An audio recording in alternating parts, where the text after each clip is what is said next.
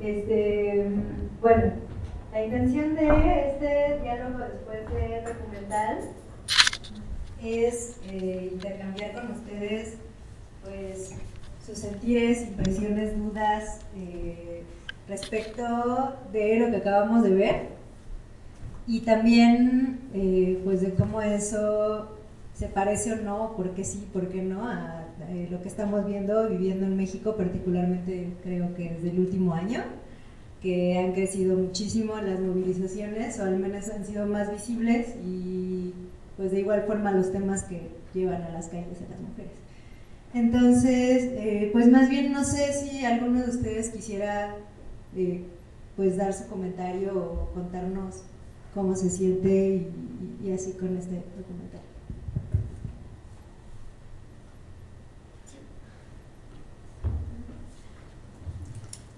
Gracias. Pues a mí me parece dramática la,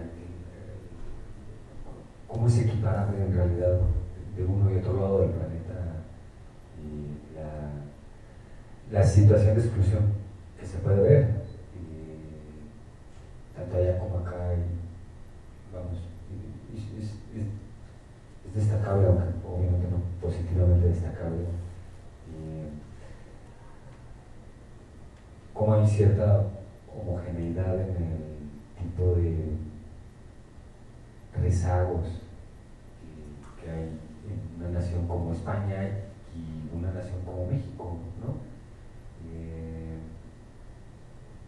poco en la discusión también que se daba al principio, eh, antes de la presentación del, documental, este, se hablaba un poco del resurgimiento de, eh, de algunas ideas supremacistas que, eh, que en un principio pues, nadie ponía mucha atención en función de que parecían ser simplemente expresiones aisladas y esporádicas gente que no razonado muchos puntos. Pero al pensar eso, en realidad lo que estamos haciendo es este, minimizar problemas que son bien graves. ¿no? Eh,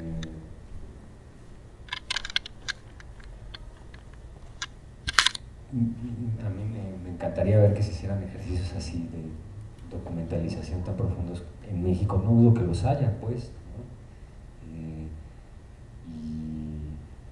y me parece también muy positivo que pues eh, toda esta reflexión, que en realidad es una reflexión mundial, que es un, debate que por distintos sucesos nacionales se han ido prendiendo como foquitos de debate en todo el mundo, pues también aquí está agarrando un cariz más dinámico, ¿no? No, no porque el feminismo no existiera en México, o no porque los debates acerca de,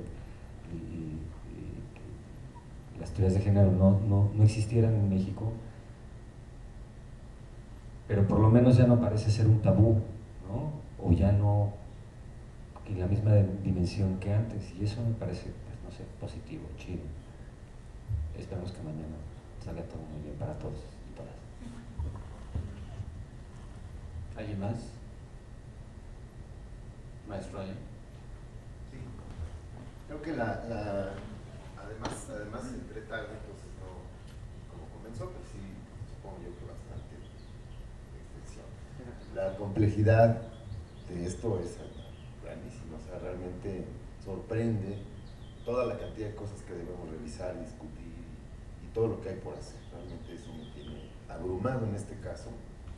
Pero acerca de lo que estamos eh, viviendo en estas semanas y lo que estamos queriendo afrontar eh, como comunidad y como país en este fin de semana, sí creo que, bueno, sí, por un lado hay cosas que son produce un optimismo, el ver que por todos lados está haciendo algo, discutiendo, y que eh, lo que me gustó mucho ver en este caso es cómo se va como fundiendo y se va organizando, va adquiriendo tamaño y fuerza y coherencia este, muchas de estas cosas.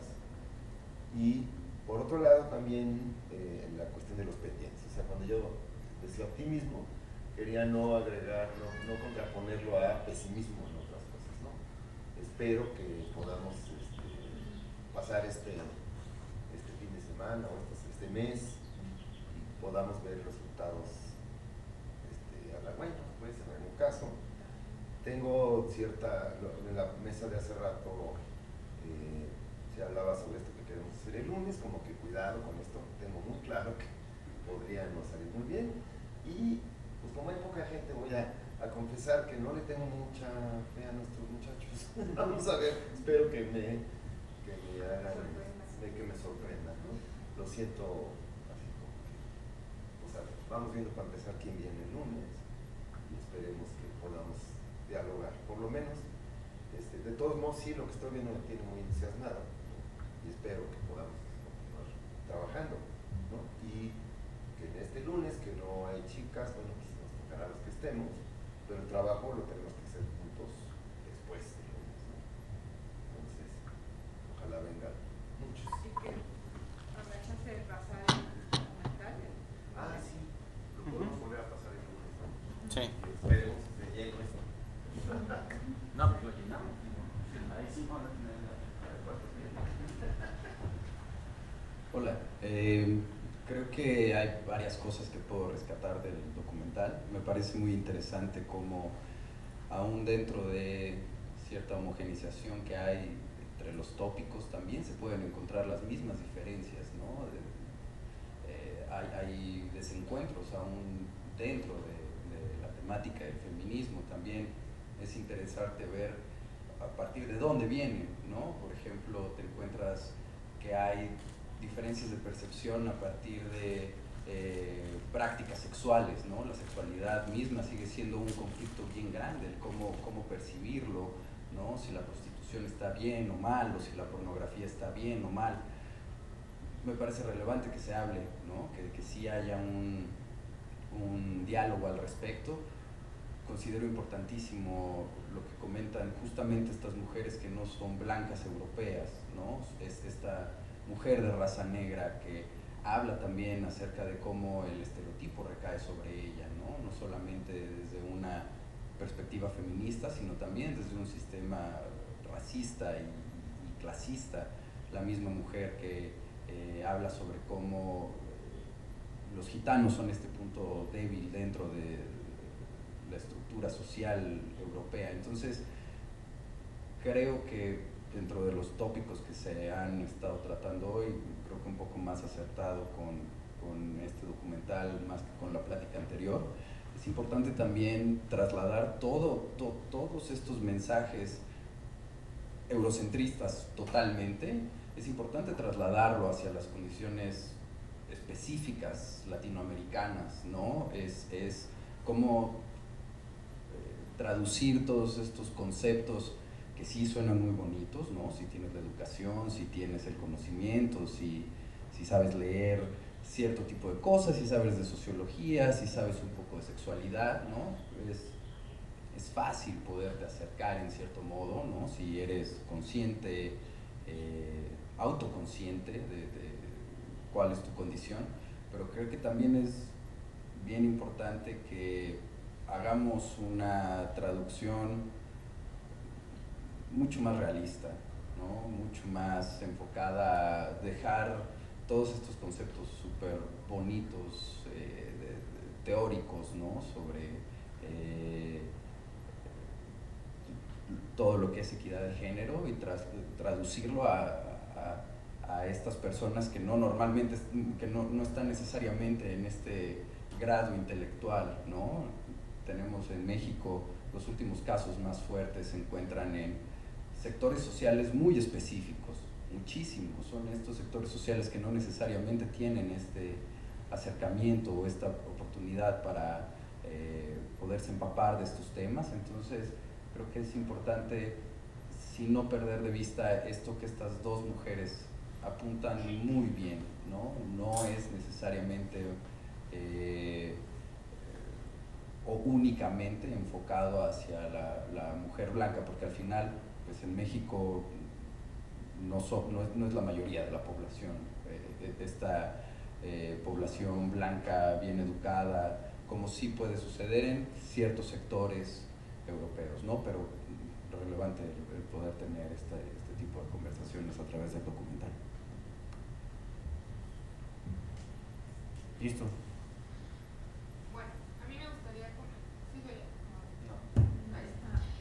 gustaría comentar o empezar siendo muy positiva. En realidad me emociona mucho cómo concluye el documental y me emociona más en la víspera de lo que va a suceder mañana.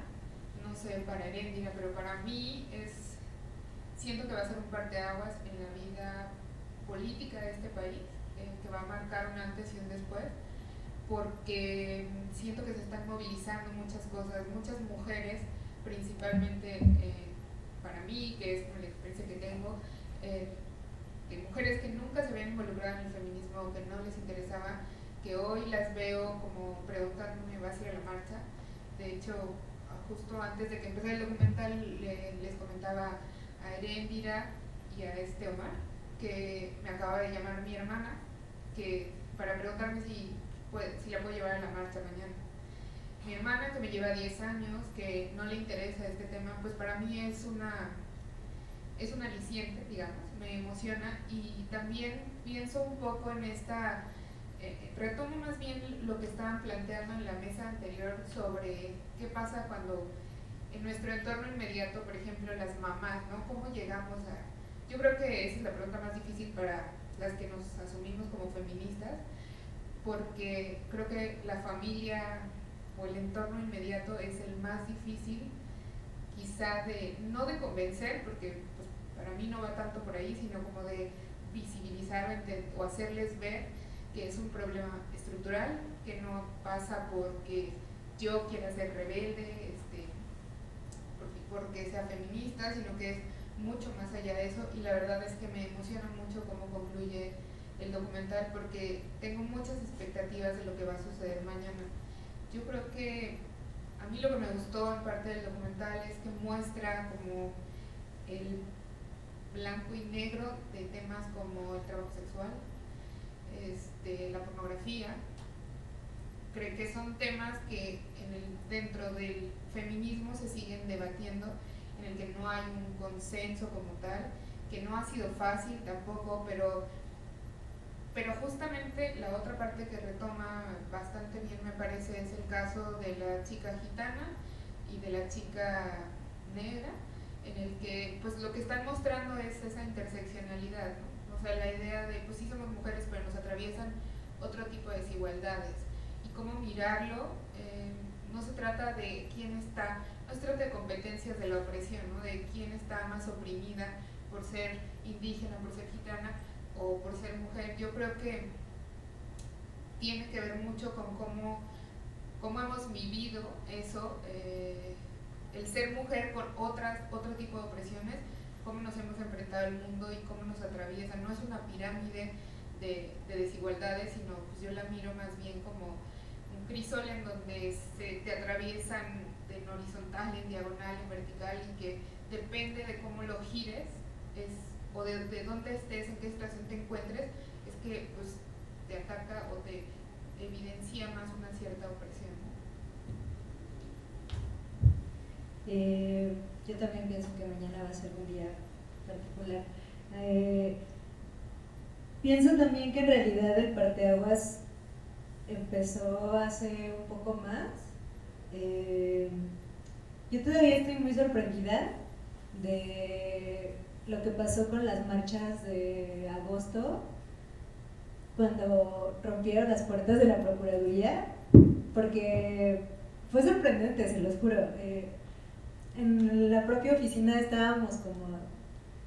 O sea, las marchas de mujeres efectivamente creo que tanto en la mesa pasada como ahora como podemos tener claro que, bueno, las mujeres estaban ahí, ¿no? Las mujeres que salían a las calles estaban ahí, igual eran menos, este, o simplemente nadie las estaba mirando, pero ahí estaban, ¿no? Y, de alguna forma también había como una idea de el formato de protesta de las mujeres como, ay, pues qué bonito, ¿no? Y hacen así como performance y todo, y como que hasta ahí se reducía un poco la idea que, que teníamos como socialmente de, qué era la protesta de la mujer.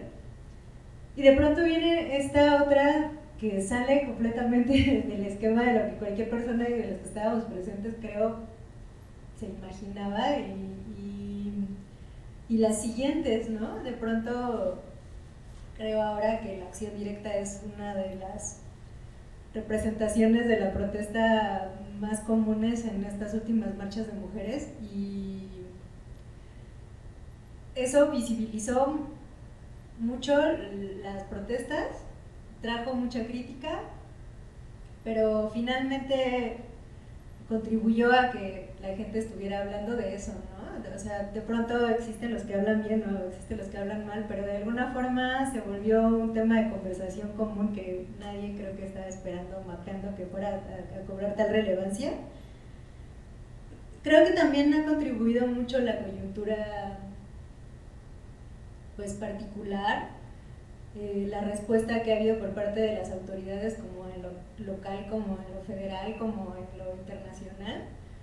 Eh, porque de pronto también parece que se construye como un nuevo enemigo público, ¿no? Es como, ahí están las mujeres y las acusaciones falsas y destruyen la vida y el honor de los hombres. Y, pero, pero yo tengo un poco esta duda de, de lo que decían en el documental y de lo que también se ven las cifras como ¿Realmente hay más violencia sexual hacia las mujeres o solo estamos hablando de eso que antes parecía tan normal y, y ahora ya eh, indigna, ¿no? Eh, las marchas acá en la Ciudad de México como que detonaron ya este boom, eh, fueron, la, la, primera fue la de acusación contra policías por violación, que en realidad eran cuatro denuncias, aunque una fue la que despertó como la atención y fue justo porque en algunos medios de comunicación se presentó así como de, ay, la víctima mentirosa, ¿no? Pobres policías y ellos no le hicieron nada y así. Y eso trajo un nuevo debate, ¿no? Ese ya era como el debate de las mujeres mienten, sí o no, y aquí tenemos la prueba de un caso en el que supuestamente sí, aunque en realidad ya nunca se supo porque la chava ya no fue a representar su denuncia porque todo el mundo la hostigó y pues sí, ¿no? Dieron hasta la dirección de su casa, como que esperaban después de eso. Y, despertó otro gran cuestionamiento que a mí, pues como periodista, es el que además me tiene también con miles de preguntas, más preguntas que respuestas, que es qué estamos haciendo eh, con los mensajes que estamos reproduciendo y que estamos dando porque efectivamente hay filtraciones y hay filtraciones todo el tiempo. Además hay una industria increíble de las filtraciones, ¿no? Hay como grandes estrellas de... A mí me pasan las carpetas de investigación y las fotos y van en primera plana y la policía acá y tal. Pero también es una responsabilidad. Entonces, ah, bueno, ajá, era obvio que... O tendría que ser obvio desde antes que es una gran responsabilidad porque además incurres en acciones que resulta que son ilegales, ¿no? Que nadie nunca hace valer, pero que pues no necesariamente están bien que las vengan practicando desde hace un montón de tiempo. Y creo que ahorita se están juntando esas dos, eh, pues esos dos cuestionamientos como de los feminismos y de las mujeres, como en primera las violencias que se han cometido y se han normalizado y se han invisibilizado por siglos y siglos y siglos, y también cómo justo esto del uso del lenguaje y así, pues cómo los lenguajes y cómo los discursos han ido validando eso y hay un punto de quiebre. Creo que eso es lo que de alguna forma es parecido y distinto al caso de las españolas. Eh, y en todos los otros casos, ¿no? pero pero sí, efectivamente, como decían ellas, bueno, es un logro, es un logro que estemos hablando de esto ahora, es un logro. Y, y, que cada vez haya más cuestionamientos que además también salgan de lo académico y salgan de esta caja precisamente que es como de la teoría y del, del decir, ah, no, pues yo solo porque ya leí a Bell Hooks y a Rita Segato y a Simón de Beauvoir, yo sí voy a opinar de esto porque lo sé todo y las mujeres que cruzan por un montón de desigualdades y que nunca llegaron a ese libro, están como completamente anuladas. Eh, quiero pensar que eso también está cambiando. Creo que eso es muy complicado porque no solo atraviesa por la cuestión del género, sino por la cuestión de clase. Y, pero bueno, pues qué, qué horror el tipo de, de violencias que estamos viviendo, pero qué bueno que las estemos tomando como oportunidad un montón de mujeres y de hombres que no, no los atraviesa como este pensamiento más de clase, sino la sensibilidad de saber que están haciendo, están cometiendo asesinatos y, delitos sexuales que los indignan, ¿no? Y, que están preguntándose a partir de eso qué hacer o qué no hacer. Eh, entonces, pues eso, a mí me dejó como eso el documental. Y pues más bien muchas más preguntas y, y muchas más ganas de seguir conversando. No sé si alguien más quiere decir algo. Una pregunta para las dos. Eh,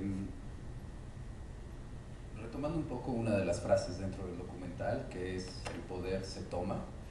Eh, entiendo que esto es una lucha de poder, ¿no? Lo que está sucediendo actualmente es una lucha de poder simbólica, pero es una lucha de poder.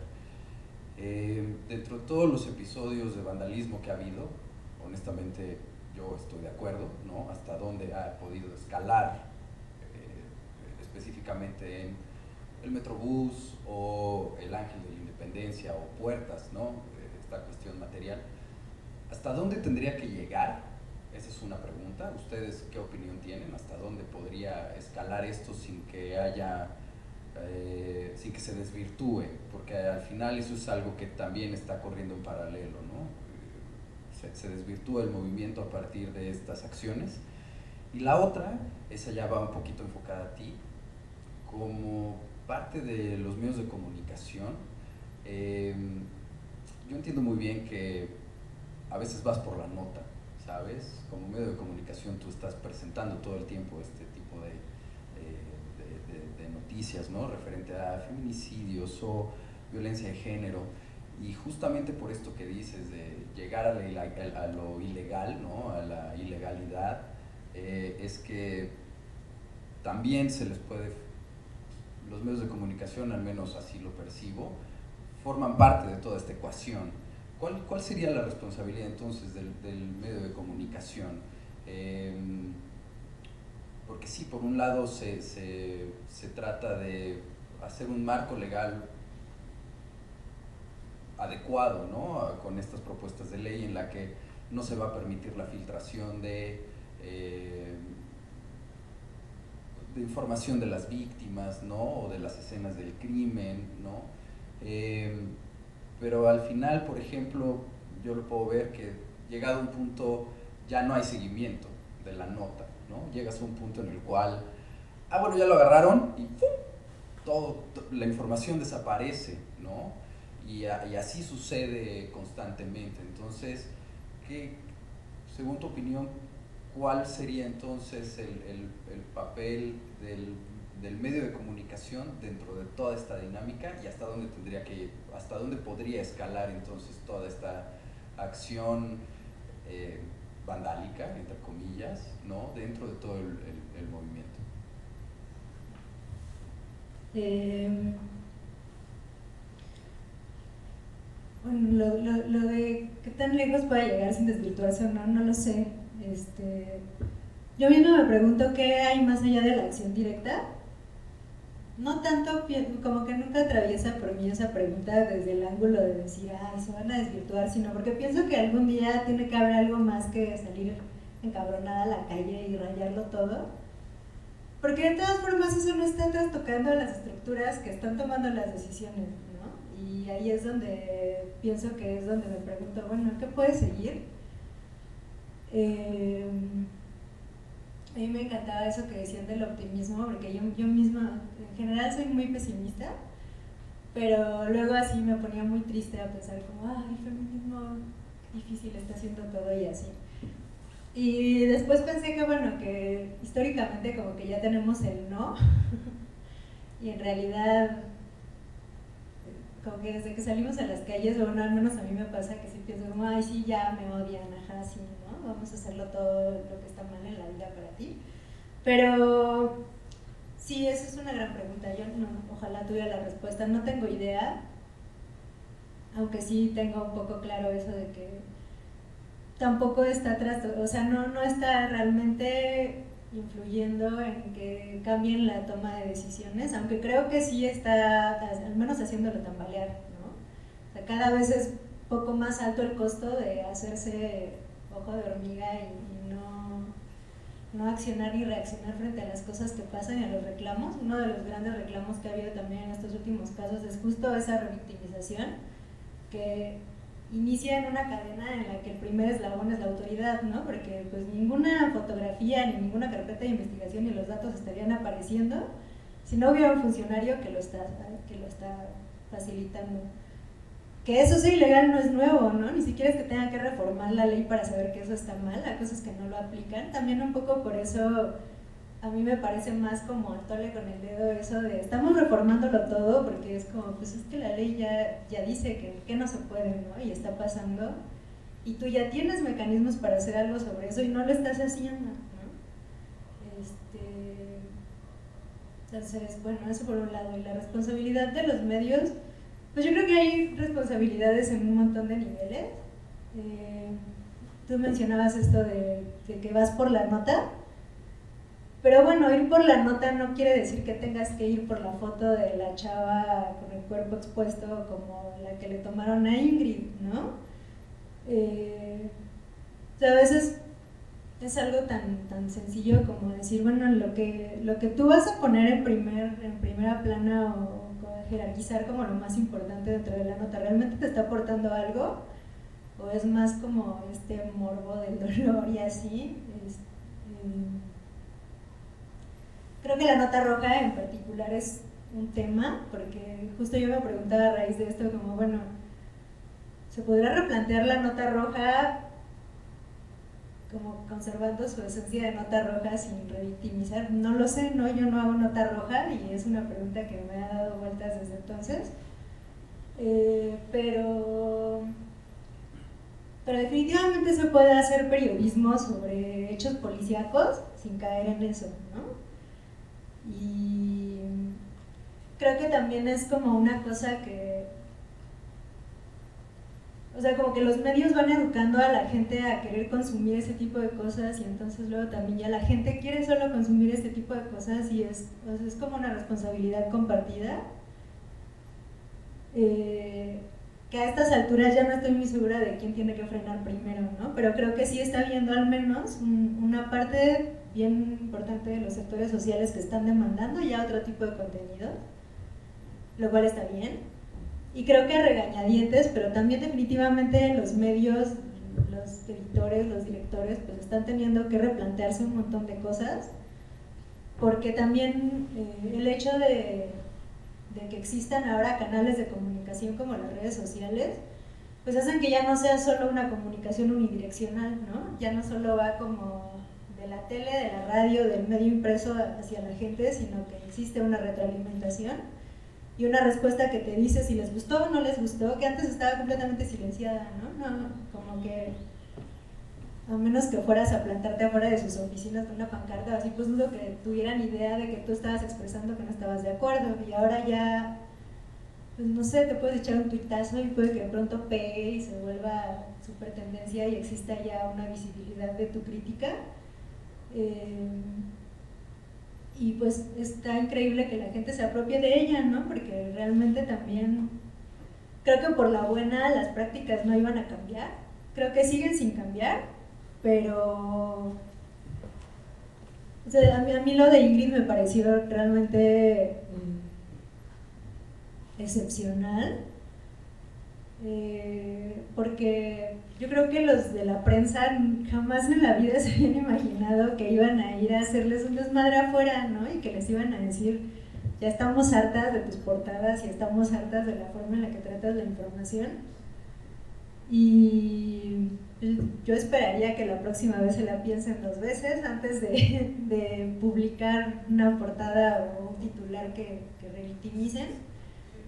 Creo que las mismas autoridades a partir de eso tuvieron que salir y decir, bueno, ajá, sí, sí hay leyes que dicen que eso no se vale. Pero ha sido un tema tan, tan, tan, fuera del interés de tanto de los particulares como de las autoridades, que ni siquiera es que haya una sanción establecida, ¿no? O sea, la Secretaría de Gobernación salió a decir como, bueno, vamos a evaluar a ver cómo podemos sancionar esto, porque pues sí, la ley dice que no lo pueden hacer, pero no nos dice cómo hay que castigar si pasa, ¿no? Entonces, bueno, vamos a evaluar y así. Pero, pero bueno, pasó, ¿no? Y, y fue una ola que además alcanzó a, arropar el otro caso que también fue como su personado de Fátima, de la niña que asesinaron. Eh, me parece que solo una ola así en, en, ese tipo de casos pudo como darle visibilidad a un caso que yo pienso que hubiera sido otra niña que mataron en algún lugar pobre de la Ciudad de México. Y sin embargo, en ese momento entre el querer tener la nota y entre el saber que ahí va la ola y así pues está como arropándose. Creo que a los medios les está pasando un poco lo que decían en la película con las marcas, como Sara y así. De pronto todo el mundo es feminista y ya este, el 9 de marzo y, y las portadas y la cobertura de mujeres. Podemos cuestionar qué hay detrás de eso y si realmente son feministas o no son feministas y lo que quieran, pero también de alguna forma yo sí pienso que o sea, algo está pasando, algo está cambiando.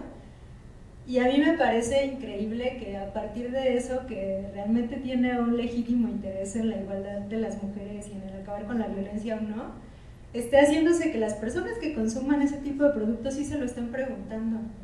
entonces, yo creo que pues no es el final, es como el camino y seguramente que en lo que siga habrá un montón más de, cosas que preguntarnos y de retos que plantearnos porque, porque también es cierto, por eso es que sí, el documental tenía un montón de puntos muy interesantes que tampoco podemos convertirnos como los siguientes, las siguientes inquisidoras ni policías de así, tampoco se trata de ser como censoras, ¿no? Y de, de empezar a, a tener conductas y comportamientos como contrarios a la dignidad humana, así como lo excluyente y este tipo de cosas.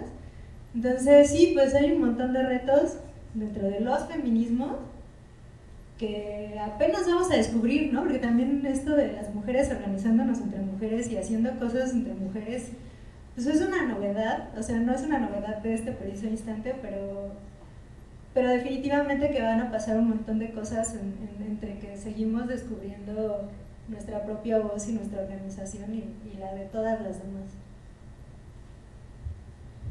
Bueno, sobre hasta dónde va a llegar la acción directa, pues no estoy tan segura, igual que en realidad no tengo la respuesta, pero sí creo que depende de los interlocutores o de cómo reaccione contra quién nos estamos dirigiendo, ¿no? Porque una cosa fue lo que sucedió frente a la fiscalía, o sea, ahí fue una clara acción directa, pues por cómo estaban tratando la nota y la información de la chava, o sea, el hecho de que se tuviera que echar para atrás o que no quisiera ratificar su denuncia porque ya se había pues, expuesto todo su caso, ¿no? Y ya era todo un escrutinio público, que, que en realidad eso en términos legales viola el debido proceso. Entonces, eh, es, depende de quiénes sean esos interlocutores y cómo va a ser la acción directa. A mí, por ejemplo, el ángel de la independencia me queda claro que es una llamada de atención a la sociedad en general. Y pues Palacio Nacional, pues claro, porque el presidente lejos como de asumir, de asumirse como parte del problema, lo que hace es decir, pues yo no soy machista, o sea, para mí es un claro problema de, es que no estás entendiendo que esto no es de ti y de tu gobierno, pero sí eres parte del problema porque esto es mucho más allá de tu gobierno. Entonces, creo que eso, eso dependerá, la acción directa dependerá del tipo de respuestas que vayamos recibiendo. Pero digo, yo también tiendo a ser bastante pesimista, pero creo que el cambio social larguísimo, es una larga, larga, larga lucha, pero creo que sí estamos atestiguando cambios muy importantes, porque aunque son pequeños, yo creo que para nosotras y en general como sociedad son grandes pasos. Simplemente el que haya, se haya sentado un comité de chavas a hablar con, con el dueño del periódico La Prensa para decir cómo tendría que, es que más allá de que se vea obligado porque le quemaron el camión y lo que sea, pues está viendo, o sea, se tiene, es como, pues te tienes que sentar y te tienes, tienes que entender esta nueva realidad. Y eso solo lo puedes hacer pues dialogando con mujeres, ¿no? No trayendo a los señoros a que hablen de feminismo o de cómo puedes abordar una nota cuando pues, no hay una perspectiva. O sea, a mí se me hace una de las cosas que me parece muy fuerte que me genera el documental es el mundo está hecho a la medida de los hombres, para los hombres. Los espacios que nosotras ocupamos son pensados para los hombres, no son pensados para nosotras, desde su corporalidad hasta cómo hacer uso de ellos. Y, o sea, simplemente la ciudad no está pensada para nosotras. Entonces, ¿cómo nos vamos a reapropiar de eso? ¿Cómo vamos a cambiar la narrativa? Y otra de las cosas que a mí me, que me surge con esto que va a pasar el 9, el 9, el lunes 9, es como, ¿qué piensan los hombres al respecto? Porque yo veo que muchos dicen, no, pues está súper bien, y, como desde la barra o desde las gradas lo dicen, no, pues qué padre, ¿no? Yo las apoyo y sí, estoy consciente. Ajá, pero ¿y luego qué van a hacer? O sea, no, no digo, no, no dudo, no dudo que estén conscientes algunos. Pero, ¿qué va a pasar después?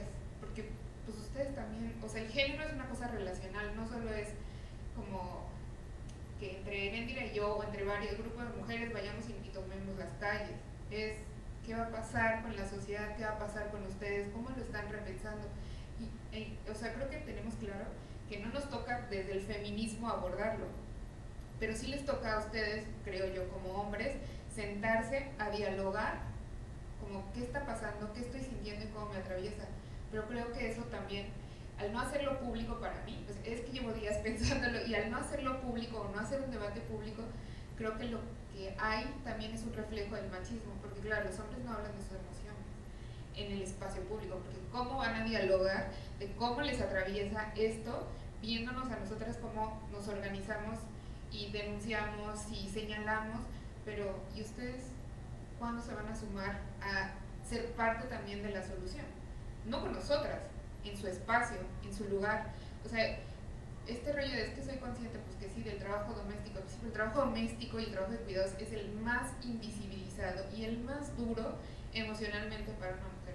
O sea, genera hasta cuestiones de ansiedad, ¿no? O sea, o sea de, es que estoy sobrecargada mentalmente porque estoy pensando en el súper, en cómo voy a llegar a tal lugar, en qué va a pasar tal, en, o sea, es mucho más que eso. Y, no solo es como que, ah, bueno, es que yo voy a barrer mi casa. No, es que implícitamente, a mí me, parece maravilloso como le explica la chava en el documental, es que todo lo que está ahí invisibilizado, que no, no, quizá, o yo no encuentro las palabras de cómo transmitirlo tan claramente, porque es de verdad muy complicado, eh, porque es una cosa en la que hemos sido educadas.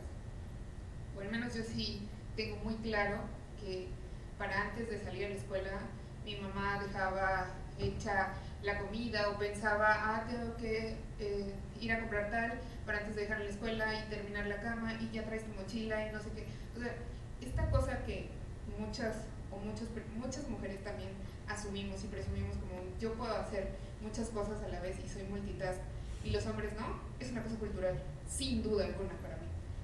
¿Por qué? Porque hemos aprendido desde niñas cómo se resuelven los problemas de la casa y cómo la casa se articula y funciona con la mano invisible. ¿Quién sabe quién es esa mano invisible? Que en realidad son las mamás, somos nosotras.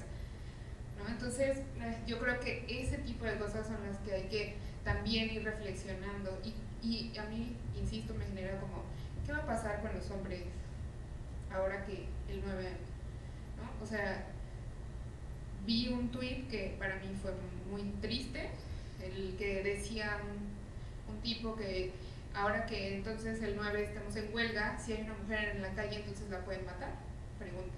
Y entonces eh, trabajaba en una empresa de Dairy Queen en Guadalajara y lo, lo quitaron de la empresa. Eso me parece que igual no soluciona nada, pero el hecho de que alguien se pueda imaginar o pueda preguntarse eso, es que cuando ya está en tu imaginación, es que puedes llevarlo a cabo. No inmediatamente, pero ya estás jugando con la idea de, que, pues si me la encuentro en la calle puedo matarla, puedo acosarla, puedo violarla, híjole, ¿no? O sea, sí es de pensarse, sí es como, ¿qué está pasando? Creo que está interpelando y generando también como pues un cierto odio, porque muchos también lo ven como, pues es que es un día de asueto, no, es que justo eso evidencia que no entiendes, que no entiendes, ¿no? Para mí, entonces, pues no sé. No sé si tengan otra pregunta o quieren comentar. Yo sí, perdón. Acerca de esto de la duración y de la complejidad que decíamos hace rato, creo que sí es importante reconocer, esta es la tercera o cuarta hora, ya no me quiero equivocar de número.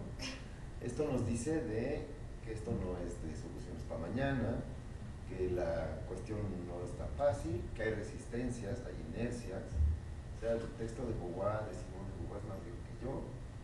Imaginemos cuántas generaciones lo han leído y seguimos comprendientes. Este, entonces, yo lo que espero esta vez y lo que está diciendo Luis en estos momentos me, me dice que por ahí creo que estamos este, encontrando maneras, o sea, reclamos va a seguir habiendo, deudas y pendientes va a seguir habiendo, pero me preocupa o me, me gustaría pensar que vamos a lograr trascender o combinar reclamos con diálogos.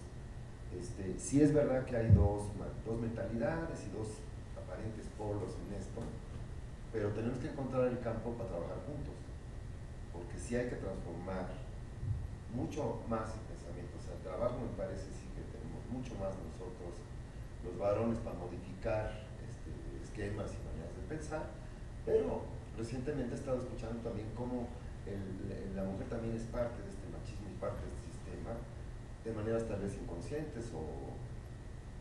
Pero más, allá de eso lo que queremos es un, campo mejor, un mundo mejor, una vida mejor. Y, de alguna manera sí tenemos que encontrar cuál es el, el trabajo compartido, el diálogo que nos permita construir lo que sigue juntos, pues, pues, si no, si mantenemos esta polarización siempre, o sea, no, no digo que no tenga que haber momentos exclusivos para cada, para cada parte del, problema, pero sí que no se nos olvide buscar y encontrar la manera de trabajar juntos, porque es para, para vivir juntos.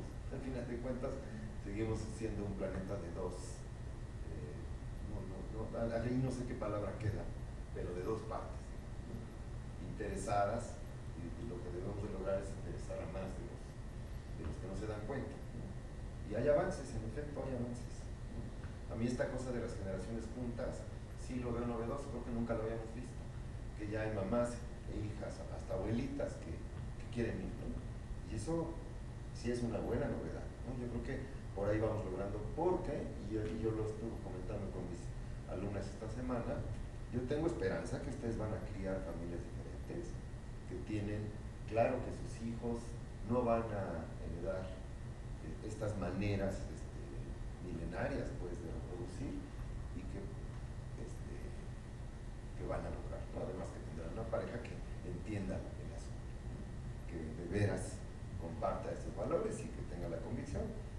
Este, Pero recuerden que no van a ser las primeras. O sea, ya hay muchas, varias generaciones que discutieron esto y que lo peor es que llegamos a pensar que ya estaba muy avanzado, que ya no había tantos pendientes.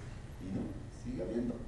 Y esto de las derechas que mencionaba la, el documental, ¿no? Resulta que pues, hay Bolsonaro y Trump y esto porque hubo gente que votó por ellos.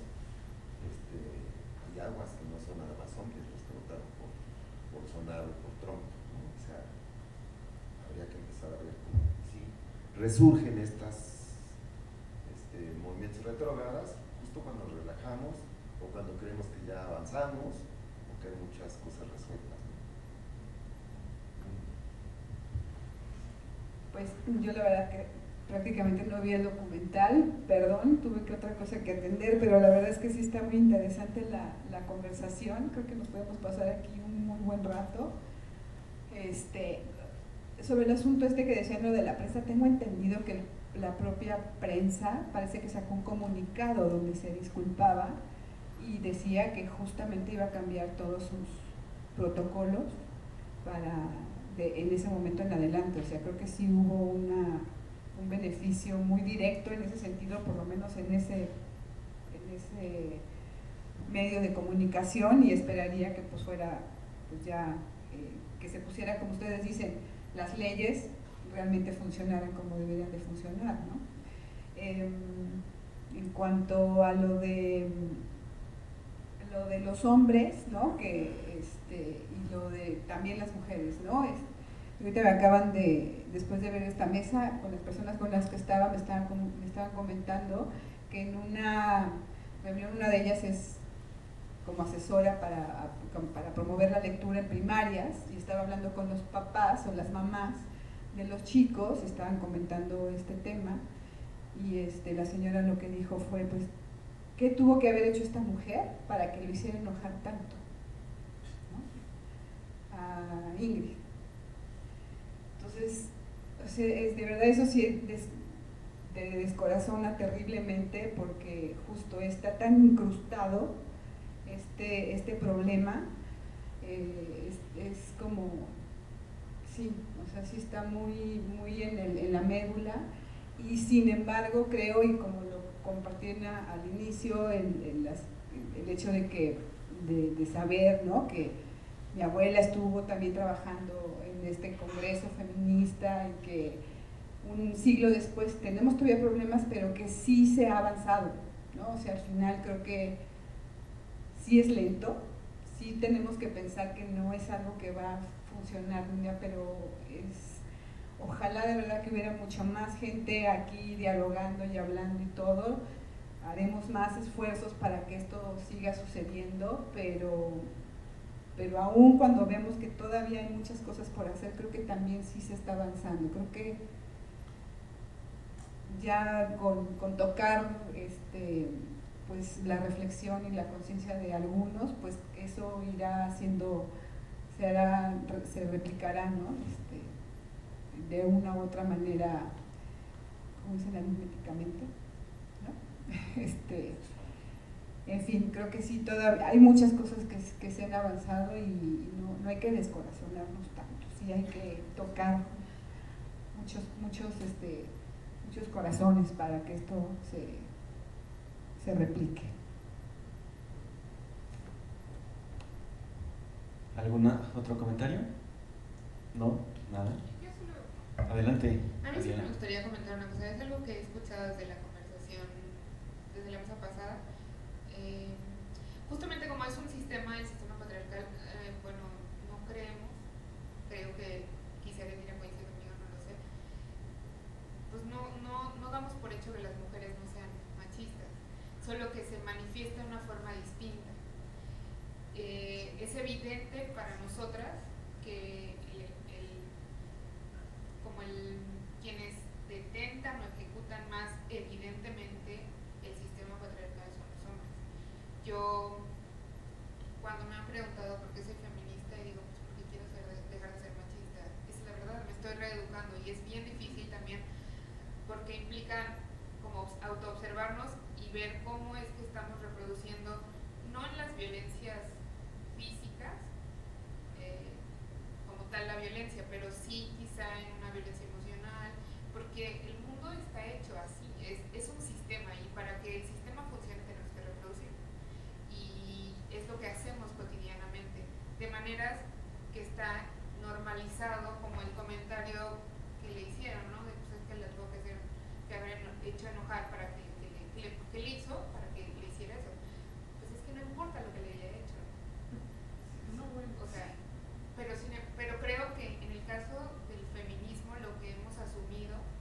yo es no hacer no, no es que no queramos hacer evidente que también hay machismo por parte de las mujeres, por supuesto, pero es que esos siempre son los argumentos para echar abajo el feminismo. Decir, ah, es que ustedes también son, son violentas, es que por supuesto que somos violentas, es que no estamos diciendo que no, pero ¿cuántos casos hay de violencia de mujeres que matan a sus parejas y que dejan el cuerpo de tal forma y que es agredido sexualmente y que, o sea, no estamos obviando eso pero no podemos decirlo así tan públicamente todo el tiempo porque esos son el tipo de argumentos que utilizan para decir, pues sí, pero es que, es que así, es que eso, por eso el machismo y el feminismo son lo mismo, y mejor humanismo, es como, o sea, no, o sea, sí, sí entendemos el punto, pero no vamos a, creo yo al menos, que no hay que como bajar los brazos y decir, ah, pues sí, o sea, no, ahí sí, y creo que en la medida en que entendamos que es un sistema y que todos de una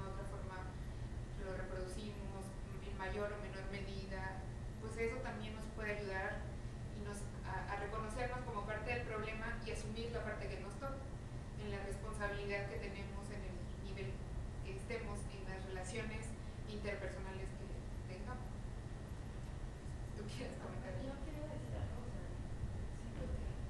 toca mucho este punto de la automisoginia y la verdad es que yo sé que también algunas veces lo tengo interno porque pues, y yo como feminista eh, me asumí hace poco, la verdad es que yo decía, no, es que yo no soy feminista. Tuve un problema incluso con mi exnovio que me decía, es que tú que me dijiste tus comentarios feministas.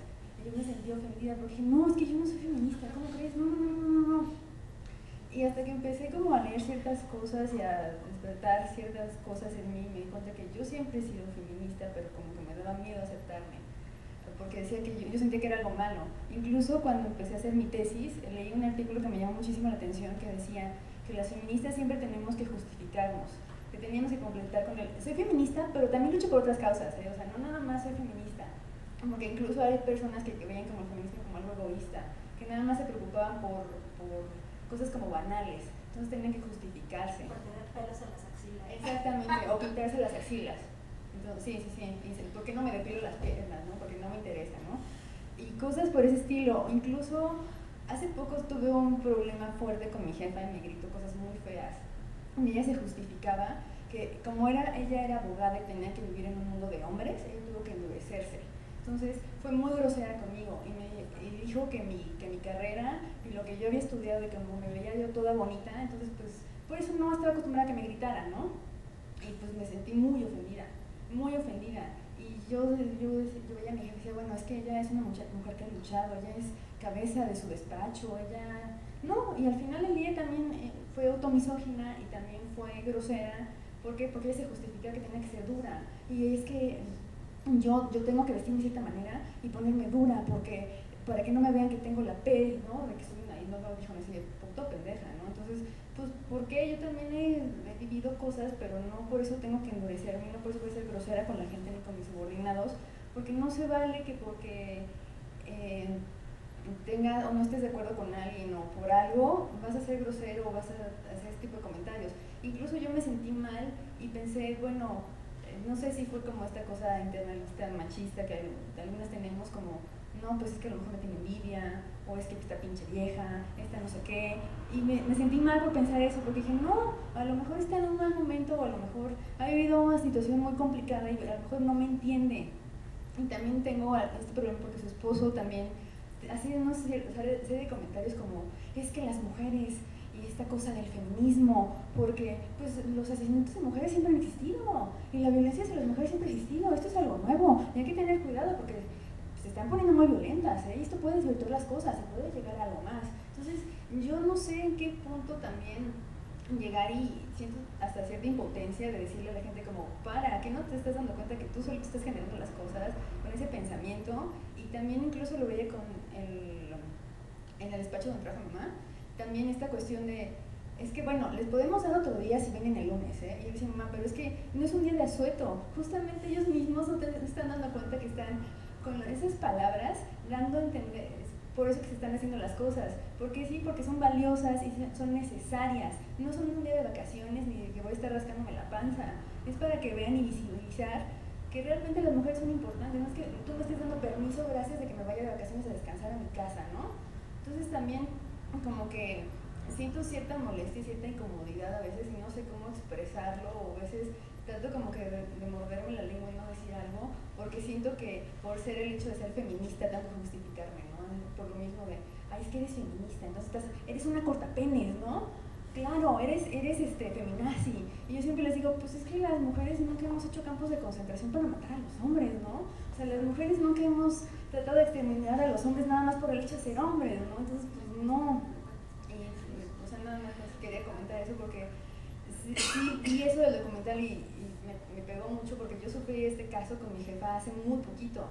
Y ver que se acerca el Día de la Mujer y ver que todavía tenemos esas cosas adentro de la cabeza y agredir a las mujeres de esa manera me parece muy bajo y muy ruin. Y yo no sabía si decirle, yo quería darle un abrazo a mi jefa, de verdad decirle, de verdad espero que, que algún día las cosas mejoren por usted y dije estar pensando esas cosas porque de verdad es muy triste y que le está dando a sus hijos a entender porque tienen ustedes madre dos hijos y si les va a enseñar eso, de verdad que triste para lo que les espera en un futuro. Yo hace años me preguntaba también eso de como de las mujeres y el machismo y así. No lo he leído de ningún lado, pero bueno, algo que yo he pensado, mi reflexión me ha llevado a como a pensar que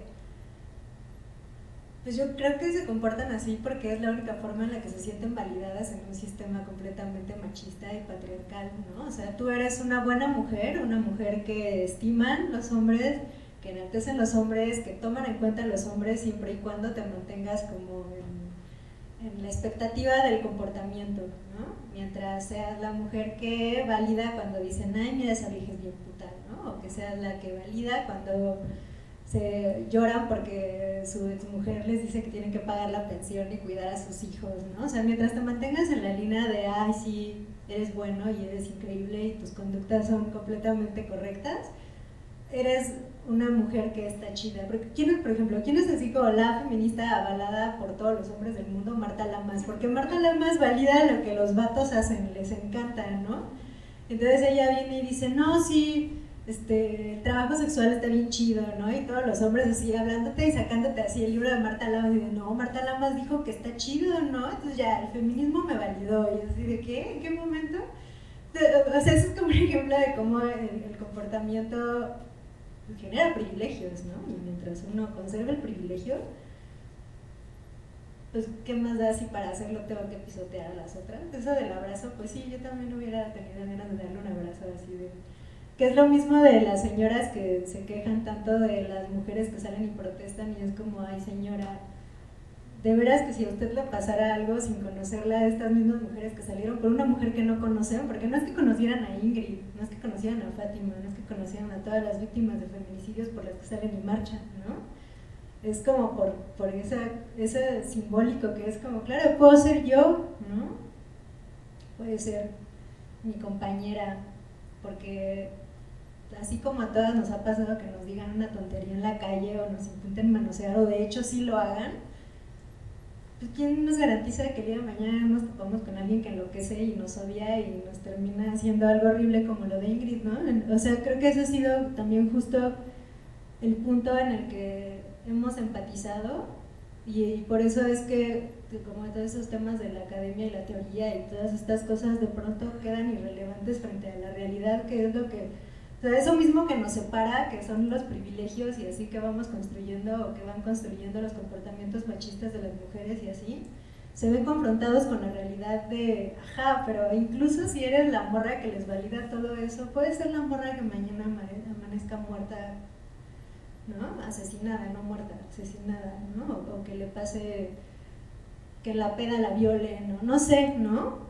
Pasa, pasa, porque además la violencia ocurre la mayoría de las veces por personas conocidas, de las que esperas todo menos que te van a dar la puñalada por la espalda o lo que sea que hagan, ¿no?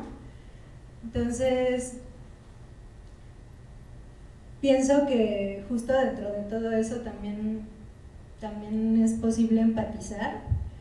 Y, y bueno, otra cosa que pues igual creo que a veces es complicado dialogar porque es una postura como muy fuerte, pero que igual se vale, es como, ajá, pues la sororidad no quiere decir solapar las conductas violentas de otras mujeres, ni el feminismo, ¿no? Eh, es completamente válido y sería feo si no lo fuera que, que también cuestionemos qué está pasando dentro de los movimientos, ¿no? Que justo podamos decir, qué onda con lo transexcluyente, qué onda con el, no sé, el lesbofeminismo que discrimina a las mujeres heterosexuales o ese tipo de cosas que parecen bien absurdas, pero de luego sí están pasando en el mundo, ¿no? Entonces, por eso es que creo que incluso este gran boom del feminismo y de los feminismos, pues es solo el principio de empezar a preguntarnos y autocuestionarnos, así como los hombres tendrán que construirse y hacer su trabajo respecto de sus conductas machistas, pues también nosotras en nuestros espacios, espero, creo, pienso que sí lo hacemos y lo seguiremos haciendo. ¿Algo más? Pues bueno. Se le acabó la pila. Ah, no. eh, Heredia, Daniela, muchísimas gracias. Gracias por participar en esto. Eh, recuerden que el próximo sábado continuamos con esto, de hecho los dos próximos sábados continuamos con esto, corran la voz para que venga más gente.